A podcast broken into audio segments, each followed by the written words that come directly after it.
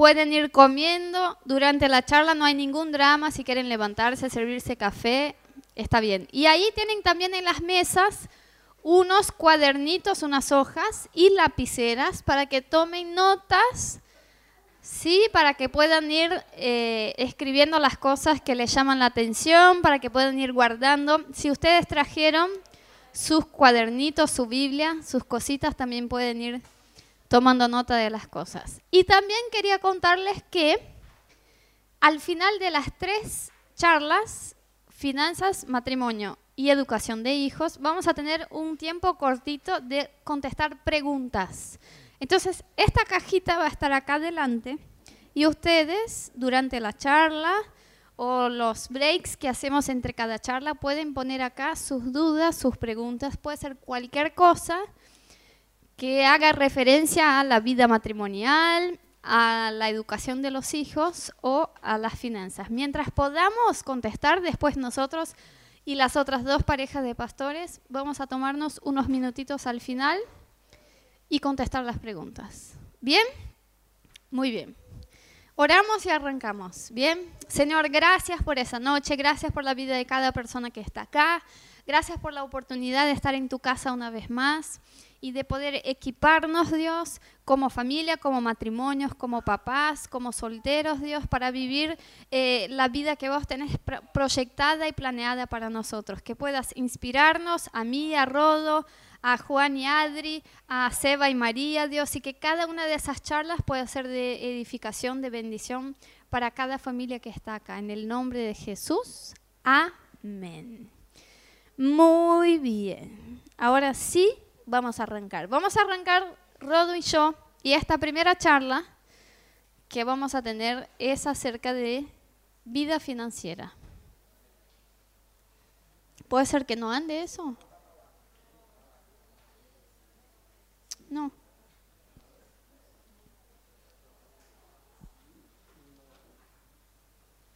Bueno, vamos a resolver nuestro problema técnico.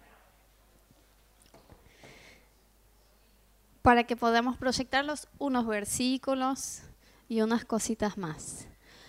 Bueno, ¿quién acá sabe cuántos versículos hay en la Biblia que hablan de plata? ¿Alguien? ¿Cuántos, Zuli? Sí. No, ¿cuántos versículos hay en la Biblia que hablan de plata? La ansiedad. No sabía y me dijo yo. No. Miren, eh, alguien se dio al trabajo de contar cuántos versículos en la Biblia hay. Muchos están en el libro de Proverbios acerca de plata, de administración de finanzas, de riquezas, de recursos. Y llegó a la conclusión de que hay más versículos en la Biblia que hablan de dinero que de fe. O sea, la palabra fe y otras palabras que hacen referencia a plata como riquezas o recursos o bienes. Eh, hay más versículos en la Biblia que hablan de eso. Y a veces nosotros como cristianos o como no cristianos desconocemos que habla la Biblia acerca de la administración de la plata y a veces incluso podemos tener una idea de que Dios no quiere que tengamos plata o que está mal tener plata porque eso nos va hacer ser malos cristianos o cualquier cosa del tipo. Entonces nuestra idea hoy es darles de manera muy práctica algunos consejos que están en la Biblia acerca de la administración de sus finanzas. ¿Bien? Bueno, la primera cosa que les quiero decir, ¿no anda o anda? Sí. O sea que yo que no tenía la mano. Rodo va a ser mi asistente. Me va a pasar los slides. Es un versículo que está en Malaquías 3.8 que dice lo siguiente. ¿Debería el pueblo estafar a Dios? Sin embargo, ustedes me han estafado. Pero ustedes preguntan, ¿qué quieres decir? ¿Cuándo te hemos estafado? Me han robado los diezmos y ofrendas que me corresponden. Entonces, para nosotros, como cristianos, no hay manera de arrancar hablando de administración financiera y de prosperar en sus finanzas sin hablar de diezmos y ofrendas. Ese no es el tema central de esta charla. Vamos a tratar de hablar de muchos tips prácticos para ustedes, pero es que cuando uno no tiene una revelación o un entendimiento de qué quiere decir la Biblia cuando nos habla de diezmos y ofrendas, arranca mal. Porque cuando la Biblia habla de diezmos y ofrendas, no dice que nosotros le damos a Dios 10% de lo que es nuestro. Entonces yo trabajé, yo me esforcé, yo traté de ganar plata y ahora voy a ir como una buena persona y voy a darle a Dios 10% de esto. Cuando la Biblia habla de diezmos y ofrendas, habla de nuestra plata como una propiedad de Él. Y lo que la Biblia nos dice es que Dios, para hacernos acordar de que Él es Señor de nuestras vidas y también de nuestras finanzas, de nuestros recursos, lo que Dios hace es darnos un mandamiento de que todos los meses nosotros podamos agarrar todo lo que tenemos y le vamos a dar a Dios 10% y quedarnos con 90% de lo que es de Dios. Porque Dios es el que nos dio la salud, la sabiduría, la capacidad, el trabajo. Entonces, cuando la Biblia habla de finanzas, dice que Dios dijo al pueblo, ustedes me están estafando. Ahora, vos no podés decir que alguien estafó algo que no te pertenece. Vos solo podés decir que alguien te estafó si tomó algo que era tuyo. Y cuando Dios habla de que nosotros dejamos de traer diezmos y ofrendas, lo que está diciendo es, eso me pertenece a mi Dios y ustedes no me lo están dando. Entonces, para arrancar, el primer principio que tenemos que aprender es que diezmar y ofrendar es un principio que Dios estableció para nuestra bendición. No es una ganga, no es que si nosotros diezmamos y ofrendamos, Dios tiene que hacer nuestra voluntad o Dios tiene que bendecirnos. O, viste, hay personas que por ahí cuando están enfermas o están en una situación de una necesidad extrema, dicen, bueno, voy a, diezmar porque por ahí como que voy a mover el corazón de Dios hacia mí. Ese no es, esa no es la intención de diezmar y ofrendar y mucho menos darle algo a la iglesia. La intención de Dios al establecer eso es enseñar nuestro corazón a confiar que Dios es Señor de nuestra vida financiera. Y cuando aprendemos eso y confiamos en Dios, porque al hacer esto estamos diciendo yo confío en tu palabra y lo estoy obedeciendo, estamos dando el primer paso para tener éxito en nuestra vida financiera. ¿Bien? Ah, recién les dije, diezmo no es dar 10% de lo tuyo a Dios, sino quedarse con 90% de lo que es de Dios. Eso es un cambio de mentalidad y que tenemos que entenderlo para poder practicar los diezmos y ofrendas sin peso, sin como que sea una carga, sino hacerlo con alegría. Muy bien. ¿Están animados? Tienen cara de fiaca. Algunos vinieron por la comida, ya sé. bien, bueno, como Ana decía, este tema de vida financiera en la familia, no hay otra forma de arrancar sino hablando de cómo honrar a Dios. Porque viste que podemos hablar de un montón de estrategias financieras de cómo administrar la cosa, pero si empezamos robándole a Dios es como, viste, no sé, imagínate que vos en tu trabajo robas a tu jefe, hay una cámara que lo agarra todo y después vos sabiendo que tu jefe te miró estafando a él, te acercás a él y decís, che, ¿sabes qué? Yo quiero un aumento de sueldo. Olvídate, debería darle gracias a Dios porque no te echó, ¿sí o no? Es, así. Entonces, con el tema del diezmo es igual. Y sabes que desde niño yo iba a la iglesia, escuchaba de diezmo, ofrendas, mi mamá cuando yo era niño decía, todo lo que te llega a manos, aparta 10%, dale a Dios. Y yo lo hacía, pero más, eh, qué sé yo, por obediencia, eh, en lugar de realmente tener una comprensión profunda de lo que dice la Biblia, ¿no? Y después, eh, con el paso del tiempo, entendí mejor el principio, no solo la acción de diezmar, sino cuál es el principio que está por detrás de eso. y cuando me casé con Ana, era muy gracioso porque Ana todavía era una estudiante de medicina, así como muchos de ustedes, y solo yo trabajaba. Entonces tenía tres años y medio por delante para después jubilarme de por vida. No, mentira.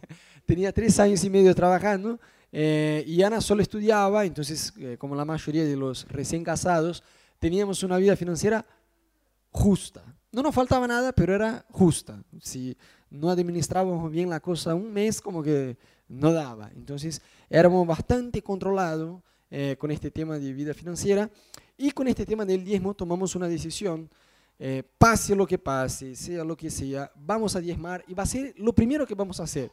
No vamos a ser esta pareja cabezón que dice, bueno, si sobra, si me alcanza, voy a diezmar. Entendimos que esta plata no es nuestra, es de Dios, entonces lo, lo primero que vamos a hacer es diezmar. Si vamos a preguntar, ¿Roda alcanzaba? No. Si hiciera, digamos, si sacara las cuentas, no. Si yo dijera, bueno, aparte el diezmo y ofrenda, porque la Biblia no habla solo de diezmo, habla de diezmos y ofrendas. Es otra cosa. Y yo decía, Ana, bueno, si sacamos el diezmo y ofrenda y ahí ponemos, ¿no? Alquiler, expensa, transporte, alimentación, mercado, farmacia, etcétera, etcétera, etcétera, no llegaríamos a pagar todo. Pero nuestra decisión siempre ha sido, no importa, diezmo y ofrendas es para Dios, es lo primero, en nuestro corazón es honrarle a Dios. Y chicos, yo te puedo decir, tenemos ya 12 años de casado. Puedo decir, eh, felicitaciones, Rodo. En primer lugar, porque banco Ana todos los días, ¿no? Y en segundo lugar, porque nunca hemos pagado una cuenta atrasada. Mentira, ya hemos pagado un par de cuentas atrasadas, pero no, no por faltar plata, lo que voy, de colgarnos con la fecha, cualquier, de un desastre nuestro, ¿no? no de faltar la provisión de Dios. Nunca, siempre. Entregaba el diezmo y ofrenda y decía, bueno, ahora con lo que me queda, en realidad llegaría a pagar solo eso, eso, eso, eso, pero me faltaría, no sé, la cuenta del celular, o, eh, algo del transporte para el mes. Y nunca nos faltó, nunca nos faltó. Y no es que al mes siguiente yo gané un aumento en el trabajo y listo, me alcanzaba a pagar todo. Vivimos así por más de año. Después, en el segundo año de casado, en un periodo de un año y medio, me aumentaron el sueldo cinco veces en el trabajo. Yo dije, wow, bien, vamos. Pero el primer año era así todos los meses, es decir, lo que tengo que pagar, lo que me entra, no alcanza. Pero nuestra actitud siempre fue, diezmo, no voy a pifear, y Dios siempre, siempre nos ha honrado con eso. A pesar de que no es una ganga, como Ana dijo, si hay una promesa por detrás, dice, pruébenme en eso, dice el Señor.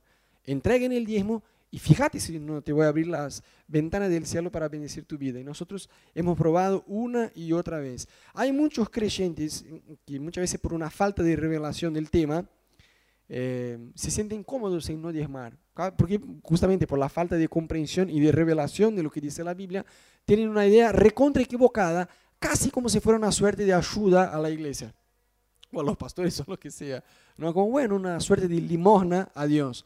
Bueno, la iglesia tiene cuentas para pagar, bueno, si entre todos nos ponemos las pilas a ayudarle un poquito, no, no, no, no pasa por ahí, no tiene absolutamente nada que ver con eso, tiene que ver con una actitud de honrarle al Señor. Entonces, de ahí arrancamos, porque si, si eso no, no, es la base, no hay forma de, de, hablar de cualquier otro tema. ¿Estamos?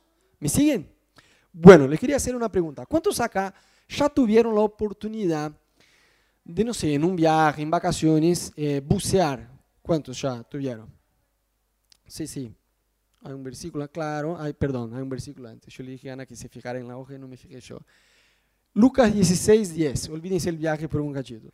Eh, si son fieles en las cosas pequeñas, serán fieles en las grandes, pero si son deshonestos en las cosas pequeñas, no actuarán con honradez eh, en las responsabilidades más grandes. De forma prolija, el que es fiel en lo poco, lo va a hacer sobre lo mucho. El que es infiel con lo poco que tiene, va a ser infiel sobre lo mucho. ¿Y por qué este versículo está ahí? Yo, con Ana hemos escuchado una y otra vez, no, Rodo, ¿sabes qué? Yo no diezmo porque no me alcanza. Yo digo, bueno, 10 10% de lo que sea, de 5 pesos o de 5 millones, de, 10% va a ser siempre 10%. Eh, y hay mucha gente que dice, no, ¿sabes qué? Si yo ganara mejor, por ahí sería fiel en los diezmos y ofrendas. Pasa que tengo un sueldo. Bueno, Rod, vivimos en Argentina, vos sabés la inflación que tenemos, no me alcanza. Entonces, el día que gane más, por ahí sí voy a ser fiel en diezmar.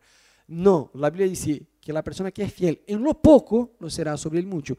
El que es infiel con lo que tiene, teniendo más, va a ser aún más infiel, porque el diezmo, a pesar de que 10% es siempre 10%, cuando ganas mejor, este 10% va a decir, che, ahora gano 50 lucas, voy a entregar 5 mil pesos, no, ¿me entendés? Te aferras más, o sea, si no sos fiel en lo poco, mentira, no vamos a ser fieles en lo mucho. Entonces, trata este tema como con la prioridad que la Biblia nos enseña, ¿no? Y ahí las cosas te van bien. ¿Cuántos acá ya bucearon? Ahora sí, volvemos al viaje, a las vacaciones. ¿Cuántos ya tuvieron la oportunidad de bucear? Pero no con el snorkel, sino con cilindro, con oxígeno. Dos. Dos, solo dos. Bueno, chicos, hacer tres, ¿no? Tres, bien. Es increíble, zarpadísimo. Eh, con mi hermano tuvimos la, la posibilidad de irnos a una playa re linda en Brasil que se llama Porto de Galinhas tenía como unos 15 metros de visibilidad, que es un montonazo para Brasil, ¿no? de, visibilidad. Y algo que pasa, es gracioso porque vos estás ahí con el oxígeno y escuchas el... Escuchás así, ¿no? y, no sé, te metes, no sé, 15 metros bajo el agua, 20 metros bajo el agua, te metes en cuevas y todo, y ahí eh, eh, en tu brazo hay como si fuera un reloj que te dice cuánto tiempo te queda de oxígeno. Obvio, porque uno se mete 20, 30 metros bajo el agua, en una cueva, no, a veces uno se emociona, ah, mira el color del pez, qué sé yo, no te puede acabar ahí nomás el oxígeno y listo, ahora tengo que volver, listo, te morís. Entonces, uno siempre trata de fijarse, hay varios equipos, qué sé yo, yo no soy un profesional del tema, pero bueno, hay varios equipos que por ahí inclusive vibran, te, digamos, te notifican de que tenés 5 minutos, 10 minutos, para que vayas ya de a poquito volviendo, porque tampoco da de que uno suba, eh, si está muy abajo, de una, eh, por un tema de presión y todo. Bueno, la vida financiera es exactamente así, o debería ser exactamente así nuestra vida. Debemos controlar nuestra vida financiera. Hay gente que hace como si fuera un buceo sin el menor control. Voy pasando la tarjeta. tarjeta porque dice que la tarjeta de crédito te da un poder trucho, ¿no? Vos podés decir, no sé, tenés un límite de 60 lucas, pero ganás un sueldo de 20 lucas. Y ahí salís y vas a una tienda y dices, oh, un televisor, 52 pulgadas, el Mundial de Fútbol se acerca. Bueno, ahí, bueno, la, la tarjeta pasa, sí que la tarjeta pasa porque tiene un límite de una plata que no es tuya, que no te pertenece. El banco no es tu amigo, déjame decirte una cosa, el banco no es tu amigo. Si no sabes qué, pasan la tarjeta, ya está, después vemos cómo pagamos. Y ahí entras en un estilo de vida irresponsable donde mes tras mes pagas el mínimo de la tarjeta, pero el banco te mete un interés, porque el banco no es amigo tuyo. ¿Me siguen? Entonces, uno va a veces manejando la vida financiera como si fuera a bucear sin tener el control de cuánto oxígeno tenés. Algunos dicen, bueno, Rodo, yo me doy cuenta que el oxígeno se acabó cuando voy por el día 15 del mes, trato de pasar la tarjeta y dice, señor, tarjeta denegada.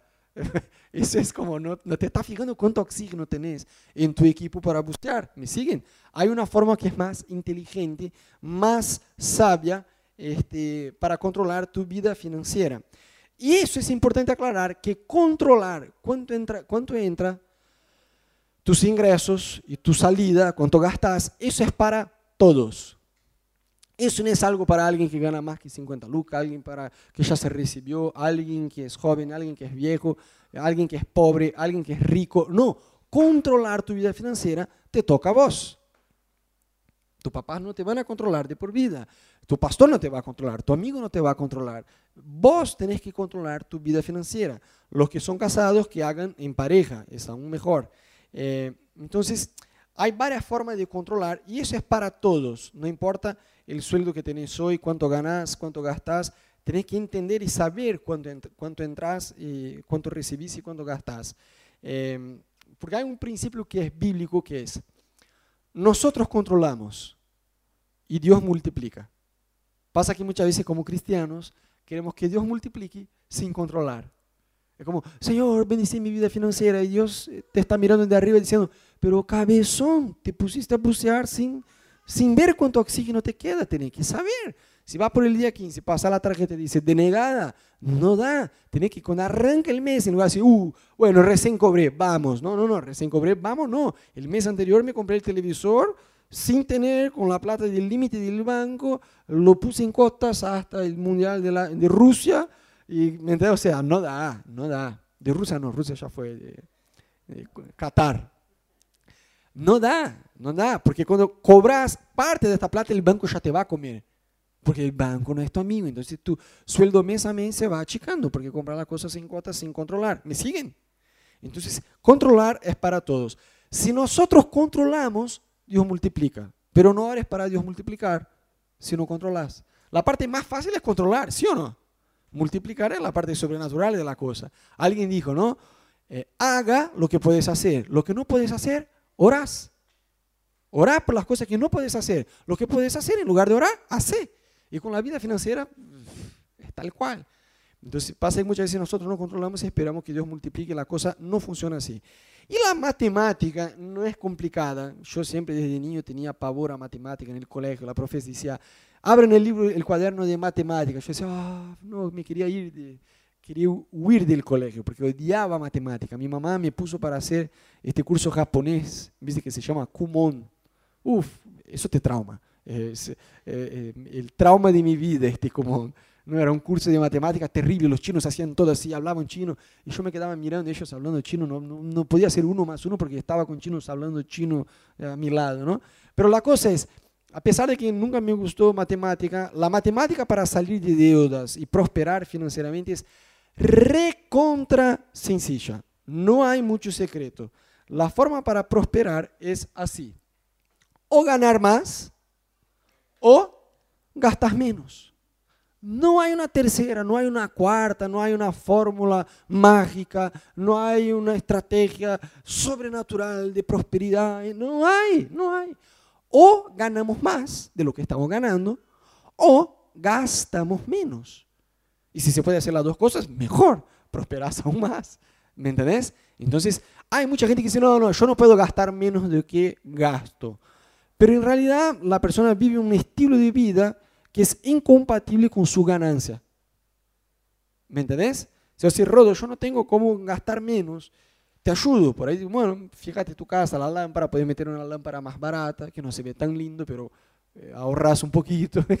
¿Qué sé yo? Hay formas con que uno puede bajar su estilo de vida si no ganas compatible a eso. ¿Me entendés? Bueno, hay un versículo que habla de este tema. Hay un versículo que está en Proverbios 21, 20 que dice lo siguiente. Los sabios tienen riquezas y lujos, pero los necios gastan todo lo que consiguen. Miren lo que está hablando la Biblia. Que la sabiduría, que es algo que viene de parte de Dios, porque la Biblia dice que el principio de la sabiduría es el temor del Señor. O sea, que una persona realmente sabia es alguien que teme a Dios, que camina con Dios. Entonces, si cambiáramos ahí los sabios, los que temen a Dios tienen riquezas y lujos, pero los que no tienen sabiduría gastan todo no tienen absolutamente ningún control, todo lo que les llega a la mano gastan. La primera cosa que quiero llamar tu atención para este versículo es que la Biblia no habla mal de que vos tengas plata, de que seas rico, de que tengas riquezas, de que hay otras versiones de ese versículo que dicen que los ricos, los sabios tienen como aceites o perfumes o cosas que la gente mira y dice, wow, porque sabe que eso cuesta mucha plata. No está mal a los ojos de Dios si nosotros sabemos y aprendemos a administrar bien las finanzas. No está mal que tengamos plata, que prosperemos y que tengamos el deseo de prosperar. ¿Sí? Porque la Biblia está diciendo que si vos sos sabio, vas a acumular riquezas. Y la segunda cosa que yo quiero llamar tu atención es que la Biblia eh, vincula el tener riquezas a la sabiduría. Nadie puede prosperar sin ser sabio. Hay muchas personas que ganan millones de pesos, de dólares y están endeudados. Entonces, las riquezas no tienen que ver con ganar mucho. Las riquezas tienen que ver con la sabiduría para administrar lo que uno gana. Vos podés encontrar a alguien que tuvo toda su vida un sueldo bajo y que llegó al final de su vida próspero y ver otra persona que toda su vida tuvo miles de miles de dólares y que llegó al final de su vida pobre. Entonces, el administrar bien las finanzas tiene totalmente que ver con tener sabiduría y la sabiduría es algo que viene de parte de Dios. Dios nos da sabiduría que es distinto a la inteligencia. Vos podés ser muy inteligente, por ejemplo, tener estrategias de cómo ahorrar tu plata, de dónde invertir tu plata, pero la sabiduría es mejor que la inteligencia porque la sabiduría está vinculada al temor al Señor. Entonces la Biblia dice que tenemos que tener sabiduría y no solo fe, porque a veces vamos al extremo de decir, como decía Rodo, bueno, Dios, multiplica ese mes las finanzas, hace que las cosas vayan bien, Señor, hace un milagro.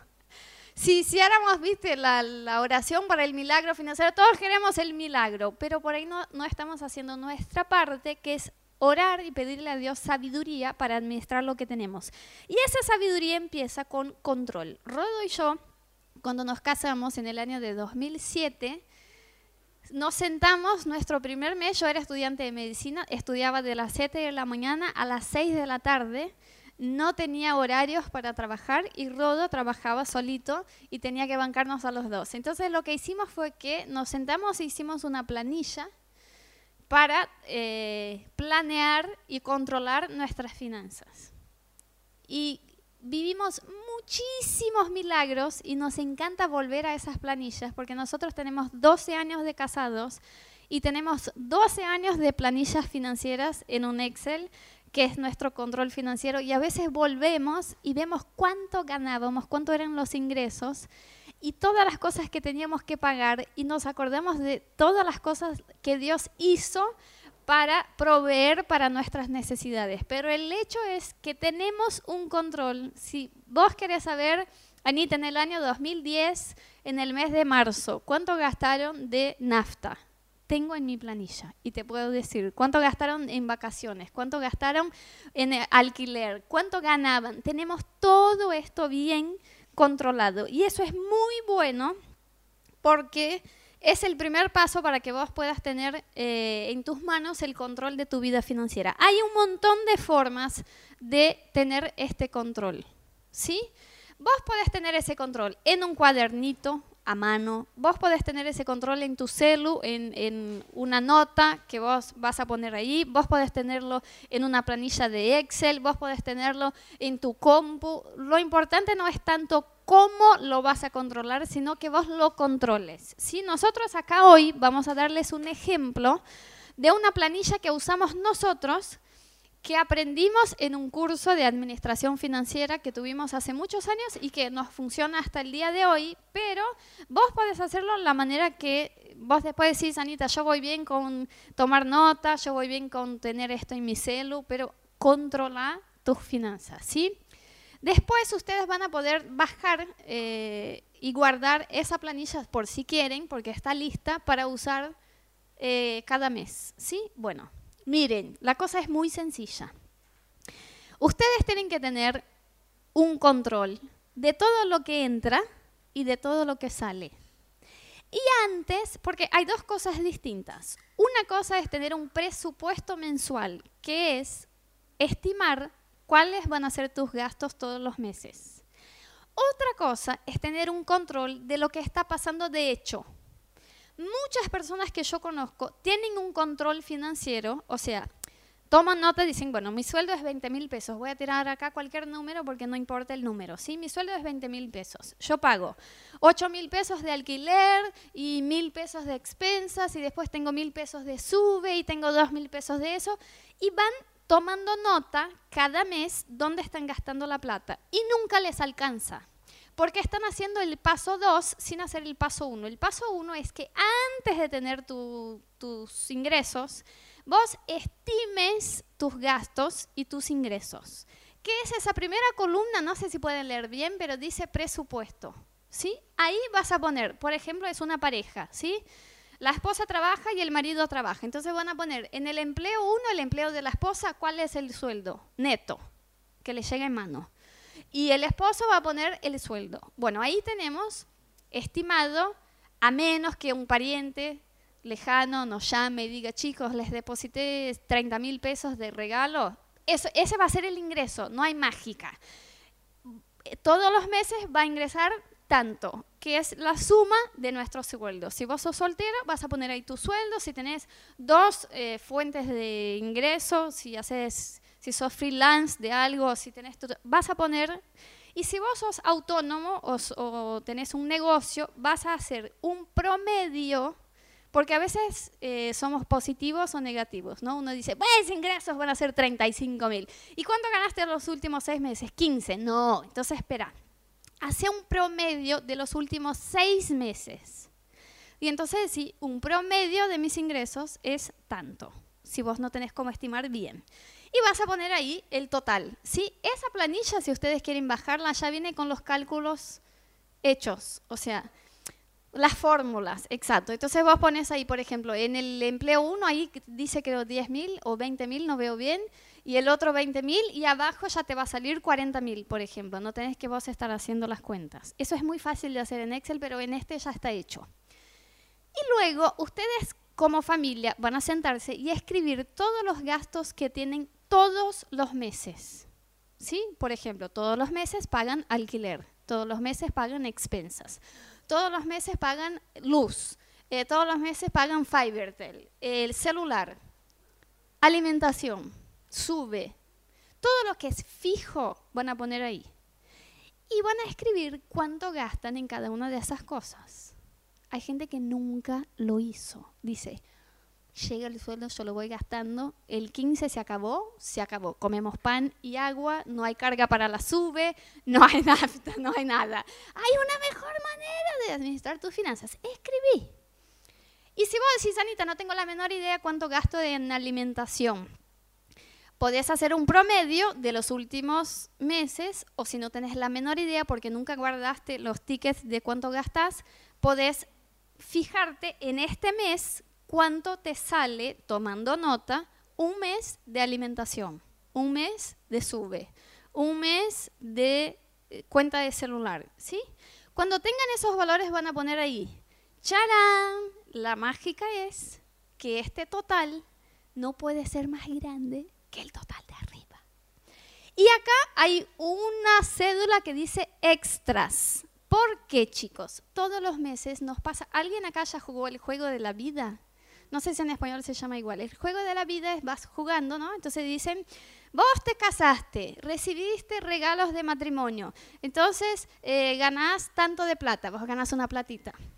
Después dice, bueno, se rompió un caño de agua en tu casa, perdiste tanto de plata. Y la vida es igual al juego de la vida, ¿viste? Se rompe algo en tu casa, se rompió la heladera, tuviste que llamar a un técnico, tuviste que gastar más, llovía, tuviste que tomar un taxi, eso no estaba en tu presupuesto. Eh, un día tuviste que salir a comer y, estaba cerrado el lugar que siempre ibas, gastaste más. Pasan cosas que salen del control. Entonces vos tenés que estimar una plata para extras. Para ese día que tuviste que comprar algo, arreglar algo. Los que tienen auto, todos los meses pasa algo con el auto, que no sé, tenés que arreglar algo. Vas a poner ahí porque eso es parte de tus gastos mensuales. Y obviamente lo que dice primero allá es diezmos y ofrendas. Porque eso se espera que sea el primero que vos puedas hacerlo y luego puedas controlar. Bueno, la idea es que primero armes ese presupuesto y después cada mes, ahí dice enero, febrero, marzo, abril, vas a tomar nota de lo que pasó de hecho. Por ejemplo, vos estimaste que ibas a gastar 3 mil pesos de mercado y gastaste 4 mil. Esos mil más están saliendo de algún lado. O vos llegás a fin de mes y te faltan mil pesos, o llegas a fin de mes y no tuviste mil pesos para la sube, o, o sea, de algún lado salió esto. Cuando veas eso, todos los meses, ¿qué, ¿qué, hacemos Rodo y yo? Todos los viernes actualizamos nuestra planilla de gastos de la semana. Y cuando vemos que, por ejemplo, en NAFTA ya llegamos a nuestro presupuesto del mes, no vamos más a estar saliendo a dar vueltas porque sabemos que no tenemos plata para la NAFTA. O si decimos, pero necesitamos gastar más, sabemos que tenemos que no comer con tanta plata, porque, o sea, sabemos exactamente cada día del mes cómo estamos dentro de nuestro presupuesto. Eso nos hace poder llegar a fin de mes con lo que planeamos tener y más que eso, con plata sobrando, que es algo que ya vamos a hablar, que es la idea de lo que se debe pasar. ¿Está bien? Después, si quieren, esa planilla está para que ustedes la puedan bajar. Sí, acá tienen el link por si quieren bajar o quieren sacar una foto. Ahí pueden encontrar este Excel. Eh, nada, hoy como Ana dijo, hay un montón de formas de controlar. Uno puede encontrar aplicativos para el celular. Viste que hay un montón de aplicativos que uno puede controlar, digamos, tus ingresos y lo que gastas. Eh, yo creo que lo más prolijo es tener un Excel, que en el caso de ustedes ya está armado, es bajar, usar, adaptar lo que está ahí, escribir tu nombre, pero digamos, la fórmula ya está no hay que sacar eh, cuentas, ya está. Y puedes subir al Google Drive y de ahí bajas el aplicativo para el celular y desde tu celu lo actualizas. Viste que uno se despierta ya con el celu pegado en manos, entonces eh, nada, ya pueden actualizar desde el celu. Después, si saquen fotos, si todavía no sacaron, listo, ya sacaron. Después volvemos. Bueno, una cosa muy importante para administrar tu vida financiera es diferenciar deseo de necesidad. Viste que cuando me casé con Ana, va, eh, yo, tenía, yo me recibí de diseñador y necesitas una computadora. Es como una computadora buena, ¿no? Yo tenía una computadora, pero era recontra lenta, eh, tipo el equipo de, de, Boca jugando, ¿viste? Entonces eh, era algo así. Entonces ya pueden entender mi desesperación. Eh, y nada, yo necesitaba una compu posta, una, una compu buena, porque los programas de edición de video y de diseño como que eran más pesados y, una, y la compu que yo tenía no bancaba para nada. Y es más, yo trabajaba como freelancer y tenía que visitar algunos clientes, entonces estaría genial una notebook. Y yo tenía una desktop, esta computadora pesada, como si fuera un cajón que tenés en tu casa, ¿viste? Bueno, la cosa es, yo trataba de ver precios, yo era este chabón que entraba en Mercado Libre, Amazon, y metía, agregaba el cochecito y nunca finalizaba la venta porque no tenía plata, ¿viste? Eh, ustedes también lo hacen, que ya lo sé. Entonces, mi Facebook se llenaba de remarketing, ¿viste? Que, que te, te, pueden traquear con eso. La cosa es, yo me harté porque necesitaba una compu buena y traté de convencer a Ana a comprar. Y me acuerdo que sacamos la cuenta así como, estaríamos muy, muy pero muy jugados, como al límite. Y aún así yo como, no, dale, vamos. En realidad era una necesidad, no era solo un deseo. Pero no tenía condiciones de hacerlo. Bueno, yo cabezón, fue la primera macana que me mandé después de casado, ¿no? Bueno, ahí éramos bastante controlados y ahí yo, torpe, me compré la, notebook. Bueno, pagué eh, la primera cuota, la segunda yo ya vi que estaba ahí como, ¿no? Casi ayunando para pagarla. Y en la tercera yo ya la vendí, por suerte Dios me bendijo, la vendí rápido, me deshice del error que me había mandado. Y después sí, en otro momento, cuando tenía más condición, ahí sí pude comprarme una compu, una desktop, pero buena. Eh, pero este error que yo hice, por, la misericordia de Dios, pude venderla rápido y entendí que me había emocionado, como no, necesito. Entonces, uno tiene que diferenciar deseo de necesidad. Muchas veces tenemos deseos, pero no necesariamente una, una real necesidad. O a veces, como fue en mi caso, es una necesidad, pero si no tenés, no tenés. En este tema financiero, eh, la cosa es muy sencilla. Querer no es poder. Oh, me encantaría irme. Bueno, no podés si no tenés la plata. Es así. Pasa que hoy eh, tenemos todo un marketing en todos lados que nos incentiva a comprar las cosas sin cuotas y uno como que no estima cuánto va a salir y se mete a hacer cualquier cosa. Entonces, eh, bueno, yo necesitaba esta, esta lección cuando recién me había casado, porque después aprendimos ¿no? a controlar mejor la cosa. En realidad siempre fuimos controlados, fue la única macana así, profesional que me mandé. Pero me acuerdo que cuando estábamos en Brasil teníamos auto y cuando vinimos a Argentina vendimos nuestro auto para poder venir, ¿no? Y me acuerdo que cuando llegamos acá no teníamos laburo, qué sé yo. Entonces, eh, estar en auto no era más una prioridad, teníamos en primer lugar acomodarnos acá a la realidad de Buenos Aires. Y viste que tratamos de ser bastante realistas con la cosa, es eh, lo que yo quiero no necesariamente es lo que yo puedo. Entonces decía, bueno, me encantaría tener, pero por ahora no tenemos. No teníamos, andábamos en colectivo, en, ah, caminando, en subte, en lo que fuera, tren, lo que fuera. Después pude comprarme una moto, ya estaba canchero con la moto, bien, mucho mejor que un colectivo explotado de gente. Iba con la moto, entonces llegó el invierno, se largó a llover, yo dije, wow, la moto ya no da más. Cuando pudimos, compramos un semi-auto, digo que era semi-auto porque ya lo compré con más de 200 mil kilómetros. Era un Siena, ustedes conocieron, ¿no? Hacía todo el ruido como si fuera alguien endemoniado en el baúl, ¿no? Y después llegamos acá, llegamos no, acá no, llegamos a 252 mil kilómetros. Lo compramos de una, lo compramos en cuota, era ya como una carroza básicamente, ¿no? Lo compramos de una, pero ahorramos mensualmente cuando nos alcanzó la plata, ¡pum!, lo compramos de una.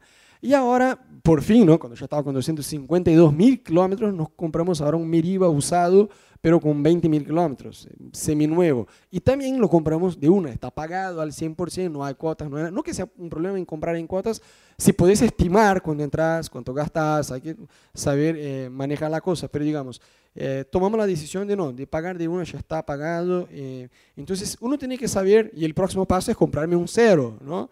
Pasa que a veces uno dice, ah, me encantaría tener una Ferrari. Sí, la compro en cuotas y listo. Y ahí no tenés eh, ¿no? plata ni siquiera para cargar una sub y tenés una Ferrari en tu casa. Entonces, eh, controlar eh, demanda de nosotros dominio propio. Viste que a veces uno dice, no, dominio propio es la capacidad de uno no eh, pecar cuando está enojado. Sí, es verdad, está enojado, tenés ganas de decir una mala palabra, actuar de una forma y te controlas. Eso es dominio propio. Está bien, es verdad. O dominio propio en la área sexual, ¿no? Tenés una tentación y qué sé yo, y dices, no, tengo que controlarme. Está bien, dominio propio se aplica a estas cosas, pero también se aplica a la vida financiera. Las hermanas digan, amén, ¿no? Entras al shopping y dices, ay, pero esta blusita está tan... Dominio propio, hermana, tranquilo, tranquilo. Entonces, eh, nada, dominio propio también tiene que ver con nuestra vida financiera. Y hay tres perfiles de personas en la área financiera que Anita nos va a hablar. Mira, que ustedes se encuentran en uno de esos perfiles. Todas las personas que existen están o en el perfil 1 o 2 o 3. ¿Sí? El perfil 1, que Rodo me va a pasar, que es mi asistente, es la persona que gasta más de lo que gana. ¿Y por qué digo que es un perfil? Porque vos vas a ver que el comportamiento que uno tiene con las finanzas se repite ¿sí? La persona que gasta más siempre gasta más, porque tiene esa mentalidad, como dice Rodo, de que las cosas que quiere son casi como que si las necesitara, entonces va comprando. El segundo perfil de personas es la que gasta lo que gana. Es mejor que gastar más de lo que ganas, pero no es lo ideal y no es sabio. Porque de esta manera, primero que nunca vas a tener plata para eh, una emergencia, ¿sí? Pasó algo, se rompió tu, auto, tu auto, se rompió el techo de la casa, tuviste que gastar con tu salud, con lo que sea, no tenés plata, te endeudas. Y además de eso, nunca vas a poder proyectar tu vida financiera hacia lo que vos querés. ¿Qué quiero decir con esto? Chicos, la plata tiene que servir a nuestro propósito de vida y no nosotros servirnos a la plata. Nosotros podemos ser siervos de la plata, o sea, yo trabajo toda mi vida es tener plata para tener, tener, tener, tener cosas. O yo puedo proyectar mi vida financiera para que la plata que yo voy a ganar sirva a un propósito de vida. ¿Se entiende? Por ejemplo, Rodo y yo tenemos un propósito, no que sea tu propósito, pero les doy el ejemplo de levantar una iglesia, teníamos el propósito, ya existe, levantar una iglesia en Buenos Aires. Y a veces uno, cuando piensa que Dios tenía un propósito para tu vida, dice, Dios va a levantar millones de dólares y alguien va a llegar y va a decir, Rodo, acá están 10 millones de dólares para que vayas a Argentina y arranques una iglesia. Puede pasar, con algunas personas pasó, pero nosotros tomamos una decisión de que los recursos que nosotros ganáramos iba a servir al propósito que Dios nos dio, que era plantar una iglesia. Y vez tras vez hicimos el sacrificio, que para nosotros no es tan sacrificio porque es como una inversión, de poner nuestros recursos para levantar la iglesia. Y siempre que lo hacemos, Dios nos da más de lo que pusimos ahí. Es una matemática secreta de Dios. Pero a, lo que voy, si vos aprendés a ser la tercera persona que gasta menos, mi asistente, que gasta menos de lo que gana, o sea, que puede ahorrar plata, vas a llegar a un punto de tu vida donde tu plata, la plata que te sobra, va a empezar a servir a tu propósito de vida. Vamos a suponer que tu propósito, vos ya tenés en tu corazón, es tener un negocio propio. Bueno, cuando vos tengas plata de sobra, vas a poder usar esa plata con el propósito, más allá de irse de vacaciones, de comprar cosas, porque todo eso pasa, usar esto para cumplir tu propósito. ¿Se entiende? Entonces, queremos, si vos estás en el primer perfil, tenés que pasar al segundo, y si estás en el segundo, pasar al tercero. Eso es posible, paso a paso. Bueno, yo le voy a dar un ejemplo eh, bastante claro de un problema de muchas veces comprar en cuotas. No que comprar en cuotas por sí solo sea un problema. Si vos sos un tipo controlado, sabes cuánto ganas, Tarjeta de crédito tampoco, viste que a veces la gente dice, no, rompe tu tarjeta de crédito. No, tranquilo, tranquilo, puedes romper con tu mentalidad equivocada en lugar de romper la tarjeta. El problema no es la tarjeta de crédito o comprar en cuotas, el problema es el descontrol. ¿Me siguen? Pero yo les muestro un ejemplo práctico. Ponele que vos vas a comprar un auto. Si uh, me encantaría tener este auto, no tengo la plata, ¿sabes qué? Me la mando y me compro en cuotas, no pasa nada. Te voy a dar el ejemplo que pasa. Comprando en cuotas, eh, el concesionario tampoco es tu amigo, así como el banco no lo es. Entonces ellos ponen interés y ponen que vos tardás hasta el Mundial de Qatar eh, para terminar de pagar, o si no al otro Mundial de terminar de pagar. Y con la inflación que tenemos acá en Argentina, olvídate, en tres mundiales más terminas de pagar el auto. Lo que pasa es que el precio que al final de todo el periodo habrá pagado vos ya no es de un auto, sino de tres autos. Y el auto que compraste, cuando terminaste de pagar él, muchísimos años después, tampoco vale el precio del auto entero, ya vale como que por la mitad, ponele. Entonces al final de todo el periodo habrá pagado dos autos y medio a más. ¿Me siguen? Y por ahí a veces te conviene más ahorrar mensualmente para poder eh, hacer una compra sin un descontrol. Y el descontrol también tiene que ver más allá de una actitud irresponsable o de herencias familiares que tenemos, de comportamientos que vos ves, no sé, mi papá se me dice, no, compra en cuota después, o poné ahí, después yo pago, y vos muchas veces creces con eh, un, modelo familiar eh, que no sabe manejar la plata y nunca por ahí te, te, lo enseñaron, ¿no? El descontrol también tiene que ver con otras cosas, con heridas en el alma y compensaciones. Por ejemplo, hay gente que en su niñez eh, vino de un trasfondo familiar de bastante pobreza. Y la persona crece y dice, uff, viste que hay como que carencias emocionales adentro de uno, ¿no? Dice, cuando era niño quería mucho una bicicleta y mi papá no, no me la compraron y pasé hambre, qué sé yo, viví como una situación bastante complicada. Y ahora que soy adulto, entonces la persona como que se manda a gastar para compensar algo de un deseo que no, no pudo acceder en su pasado. ¿Me siguen? Y eso también tiene muchas veces que ver con heridas, más allá de una vivencia en la niñez con la pobreza. Es muy difícil que vos encuentres a alguien, no te voy a decir que es imposible, pero es muy difícil encontrar a alguien que vino, que vino de una niñez de pobreza extrema y cuando llega a ser adulto y tiene plata, sepa manejar la plata. ¿Cuántos jugadores de fútbol que salieron de una villa y de la noche a la mañana empezaron a ganar, millones y se endeudaron después? Pues che, un jugador de fútbol profesional puede endeudarse, sí. ¿Cuántos conocen a Mike Tyson, el negro este de Estados Unidos, que es boxeador? El chabón se ganó más de 300 millones y está endeudado. O sea, vos tenés más plata que Mike Tyson. de alguien que ganó más de 300 millones de dólares. Vos decís, ¿cómo puede endeudarse alguien así? ¡Qué burres! Exactamente, porque no recibió, digamos, la contención, el tema de, la vida financiera. Y muchas veces también tiene que ver con una carencia emocional, de no ser afirmado, valorado por su familia, por sus papás. Entonces la persona crece sin tener una autoestima saludable, una autoimagen saludable, sin tener un valor, saber que tiene valor. ¿Me entendés? Entonces la persona se proyecta en cosas de valor. ¿Cuánto conocen a alguien que no tiene plata para cargar la sube?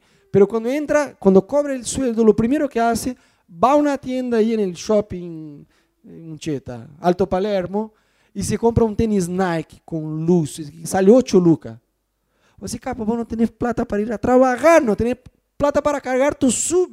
Y vas, y, y ¿cómo puedes hacer? No sea torpe es el alma de la persona gritando porque ella no siente que tiene valor, entonces se proyecta en algo de valor. Viste que hay gente que tiene vergüenza, le da vergüenza que alguien le regale, por ejemplo, una ropa usada, un bus, qué sé yo. Ah, no, a mí me da cosa, me da vergüenza. ¿Por qué? No tiene un valor claro dentro de sí del valor que tiene. Hay gente que tiene, más allá de vergüenza, hay gente que se proyecta en cosas de valor. La persona que tiene vergüenza del auto que tiene porque es un auto sencillo ¿Viste? Pero no, pero si yo tengo una Ferrari, voy por 9 de julio como... Esta Ferrari es mía. Porque la persona está proyectando su falta de valor en algo que tiene valor. ¿Me siguen? O gente que dice, no, yo solo uso ropa de marca. Si no es pantalón, qué sé yo, Levis, calzoncillos Calvin Klein, no, no me compro. Porque la persona se proyecta en algo que tiene valor porque ella no siente que tiene valor. Bueno, ese es un otro tema para un otro día, porque el lío con este tema es bastante grande, pero la cosa es dejar el descontrol, sea cual sea la raíz.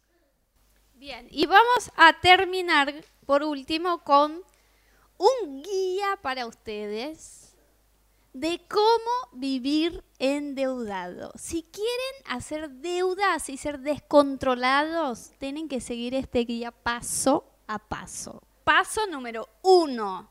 ¿Quieren tener así un, un chanchito pobre? No lo están alimentando. Gasta todo lo que ganes. ¿Sí? Llegó el suelo, se acabó.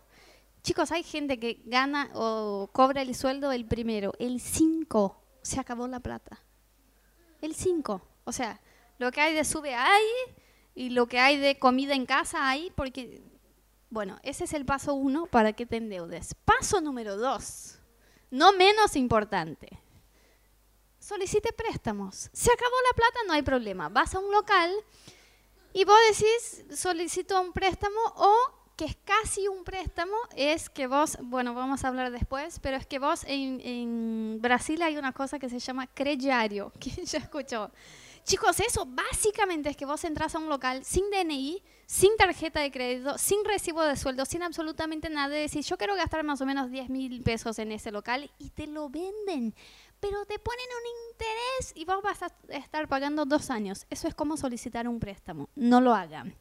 Paso número tres, no menos importante. Lo que tenés que hacer es comprar en cuotas, ¿sí? Todo lo que puedas vas a poner cuotas, cuotas, cuotas. ¿Qué, ¿Qué, es lo que está mal en las cuotas? que cuando vos cobras tu plata, esa plata se va en algo que vos ya tenés, lo que es muy frustrante. Porque por ahí hace un año que tenés algo y que todavía lo estás pagando. Es como, vos sí podés hacer la misma eh, matemática de la cuota, pero previo a tener lo que querés. Por ejemplo, necesito comprar una mesa nueva uh, para mi comedor. ¿sí? La mesa me sale dos mil pesos. Yo puedo ir a un local, comprar y pagar 200 pesos por mes. O yo puedo guardar 200 pesos por mes y en 10 meses ir y comprar la mesa. Es el placer y la sabiduría de tener algo pagado. Y no decir, ay, esa heladera ya está vieja y la sigo pagando en cuotas. Bueno, Rodo va a seguir el guía. Ese es mi último. No tengas control de tus finanzas, no hagas planilla, no tomes nota de lo que estás gastando, no guardes los tickets, no tengas la menor idea de lo que estás eh, dónde estás poniendo tu plata, estás tomando bien los pasos. Después, lo que sigue es, no planifique, que es el presupuesto. O sea, no proyectes dónde vas a poner tu plata. Simplemente deje que la plata entre y que vos la empieces a usar en lo que sea necesario. Date el gusto de comprar lo que quieras. ¿Me entendés? Fuiste al shopping, ¿viste? un pantalón. Dijiste, está lindo. Cómpratelo. Cómpratelo. Viste un auto. Anda por la vida diciendo lo que yo quiero. Cero dominio propio. Voy a comprar lo que quiera. Y por último, usar la tarjeta de crédito. Yo uso mucho mi tarjeta de crédito, hasta ahí está bien. Incluso puedo sumar millas para en 25 años tener un pasaje aéreo para ir a algún lado. Pero no, pero el paso para endeudarse es usar la tarjeta sin tener la plata para pagar la factura de la tarjeta. Yo cuando uso mi tarjeta sé que la estoy usando en abril y en mayo voy a tener la plata para cubrir esa factura de la tarjeta. Entonces, incluso eso te puede servir porque el primer mes, si vos haces una tarjeta de crédito hoy y empezás a pagar todo lo que puedas en una tarjeta de crédito, este mes deberías ahorrar plata porque te va a sobrar lo que pasaste en la tarjeta de crédito y empezás a cubrir la tarjeta de crédito el otro mes. Pero si vos usás la tarjeta sin tener la menor idea, es como decir, amor, ¿cómo vamos a pagar esto? Dios lo sabe, Dios lo sabe todo, no tengo la menor idea. Eso es, si siguen esos pasos, yo no les doy dos meses para estar endeudados. Así que si vos te encontrás en algo de esto, tenés que saber lo siguiente, para darles eh, ahora, ánimo, ¿sí? Punto número uno. Dios quiere darte toda la sabiduría que necesitas para administrar tus finanzas. ¿Sí? Empieza a orar por eso. Señor, dame sabiduría día a día para administrar mis finanzas. Y número dos, lo que te quiero decir es ahorrar plata, o sea, que te sobre plata. No es una cuestión de ganar bien, es una cuestión de administrar bien. ¿Sí? Si vos tenés la mentalidad de, ay, mientras yo tenga este sueldo, nunca voy a guardar plata. Estás con la mentalidad equivocada. Lo que tenés que hacer es ajustar tu vida a tus ingresos para que te sobre plata. Nosotros lo que aprendemos y que dicen, tengo entendido los especialistas, tengo acá dos economistas, así que no puedo decir cualquier cosa, es que es recomendable que vos ahorres 10% de tus ingresos todos los meses. Si podés ahorrar 20%, 30%, mucho mejor. Pero que es un buen plan que 10% de lo que vos tengas todos los meses, vos lo apartes, casi como si fueran los diezmos, como lo primero, para ahorrarlo, para guardarlo. Y después vas a ver si eso vas a invertir, dónde vas a invertir, si vas a usar para un proyecto tuyo, pero es una plata que no está en tus gastos mensuales, sino que es algo que puedes ahorrar. Y también dicen que es recomendable que vos tengas entre dos a tres meses de, tu costo de vida ahorrados. Cuando vos logras tener una vida financiera que vos ya tenés ahorrado dos meses de lo que te cuesta un mes vivir, vos podés empezar a usar toda la plata que tenés ahorrada para invertir en proyectos que van a servir tus propósitos. Es posible, es posible y Dios quiere darles la sabiduría para esto. ¿Bien? Bueno, voy a orar rapidito por esto, por ustedes y luego vamos a seguir con la próxima charlita. ¿Bien? Señor, yo quiero darte gracias por este tiempo y quiero poner delante de tu presencia, Dios, la vida de cada persona y cada familia que está acá, Señor. Vos conocés la situación financiera, las necesidades, los trabajos de cada uno. Y lo que yo te pido esta noche, Señor, es que puedas ayudar a cada persona a poner en práctica lo que dice tu palabra, que des a cada uno sabiduría, gracia, que des a cada uno, Dios, eh, tu prosperidad y tu éxito, Dios, en las finanzas, que podamos según tu palabra, Dios, y poder dar testimonio de lo que estás haciendo en nosotros. En el nombre de Jesús, amén.